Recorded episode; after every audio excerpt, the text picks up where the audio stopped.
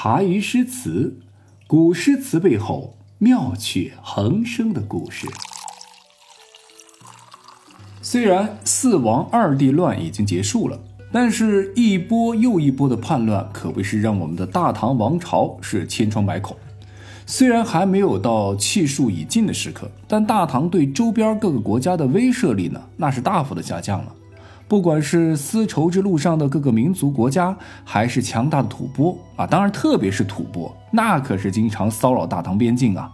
至此，镇守边关的将士们那叫一个辛苦，除了面对漫天黄沙，还时不时的要应对真刀真枪的战斗。明天和死亡谁先到来，完全无法预料。身处在江南腹地的韦应物啊，并没有完全寄情于山水。虽然他很喜欢周边旅游、踏青登山，但是也喜欢闹市饮酒、听百姓谈论各路消息。当听到边关各个都护府的现状的时候，啊，总忍不住是摇头叹气。这想当初盛唐时期河西走廊，那叫一个繁荣。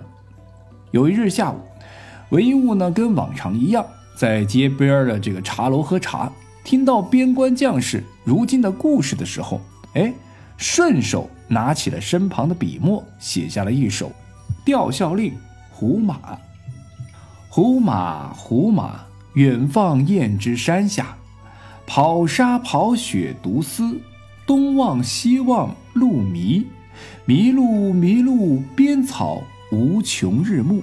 嘿，这是一首《吊孝令·胡马》的一个词作啊，它不是一个诗啊。这个你看它的这个。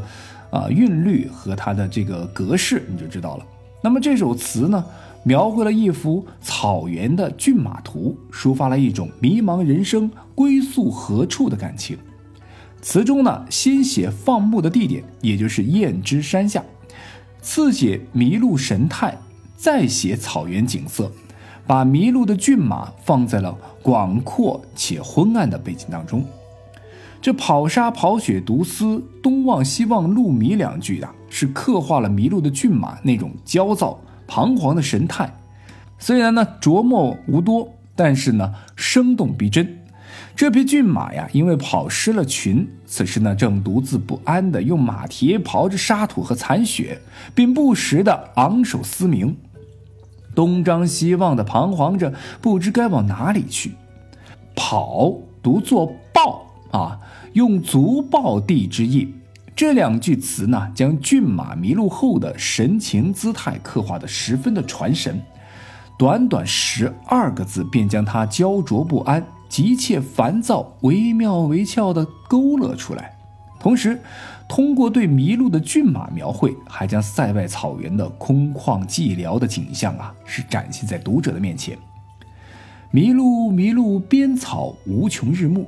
啊，这两句又是一个二言叠语，迷路啊是第五句句末“路迷”二字的倒转。哎，大家来看一下啊，是倒迷路和路迷啊是倒转，这是调校令的一个定格，是它规定的一个格式。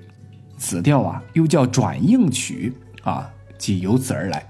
在连着两个迷路之后啊，接着是词的结束句“边草无穷日暮”。既点出了时间，又进一步渲染了空间的旷远，补足了骏马迷路时的环境。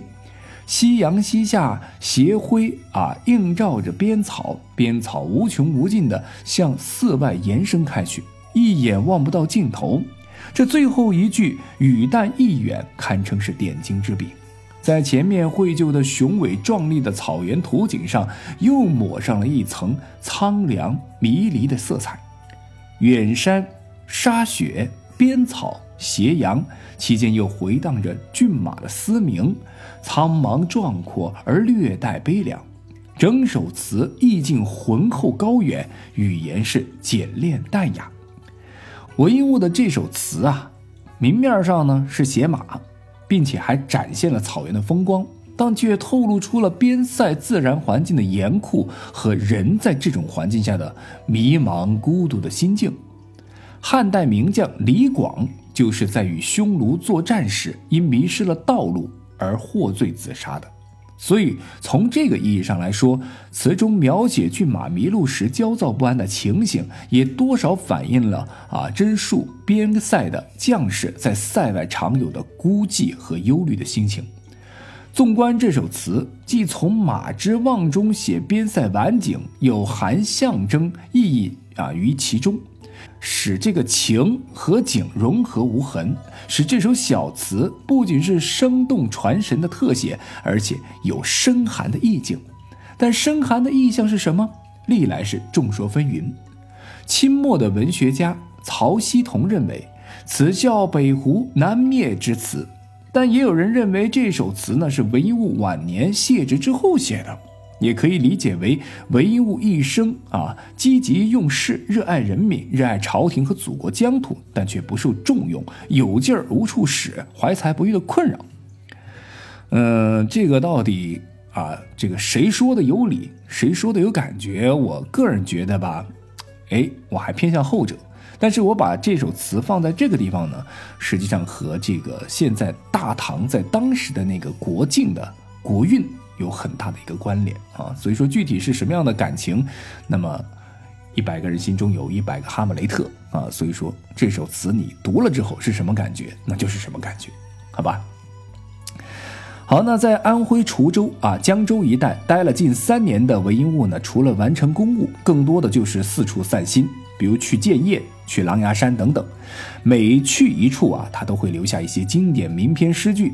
今日呢，韦应物接到了去苏州的调令啊，在收拾行囊时，他发现了一幅道家的书卷，这是滁州一位道士所作。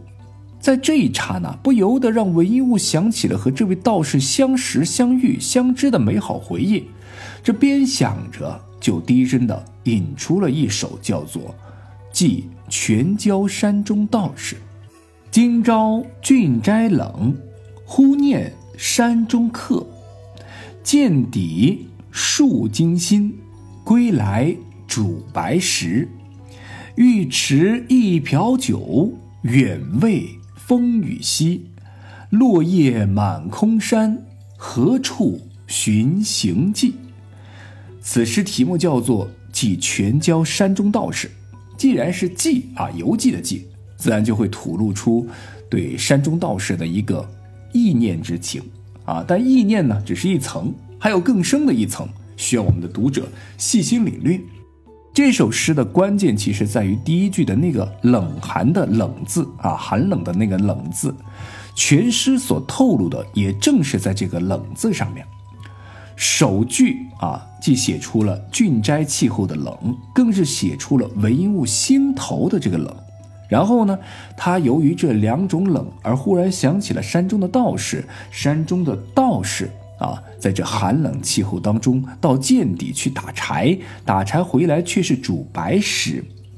葛洪《神仙传》里边有个白石先生啊，常煮白石为粮，因就白石山居。还有道家修炼要服食石英，那么山中客是谁啊？就很清楚了。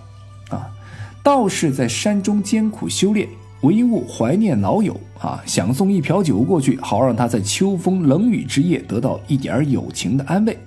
然而韦应物呢，竟一曾想，他们都是逢山住山、见水止水的人，今天也许在这块石岩边安顿，明天恐怕要迁到另一处什么洞穴安身了。何况秋天来了，满山落叶，连路都不容易找，走过的脚迹自然也跟着落叶给淹没了。因而啊，也就不知去哪个地方能找到这个啊神龙见首不见尾的这个道士了。所以这个诗啊，但虽淡淡的写来，却使读者能够感受到韦应物情感上的种种的跳荡和反复。开头是由于俊斋的冷而想到山中的道士，再想到送酒去安慰，终于呢又觉得找不着他而无可奈何。而韦应物自己心中的寂寞之情呢，也终于无从消解了啊。这首诗看来像是一片萧疏淡远的景色，启人想象的却是表面平淡而实则深挚的情感，在萧疏中见出空阔，在平淡中见出深挚，这样的用笔就使人有一片神形的感觉，也就是形象思维的巧妙运用。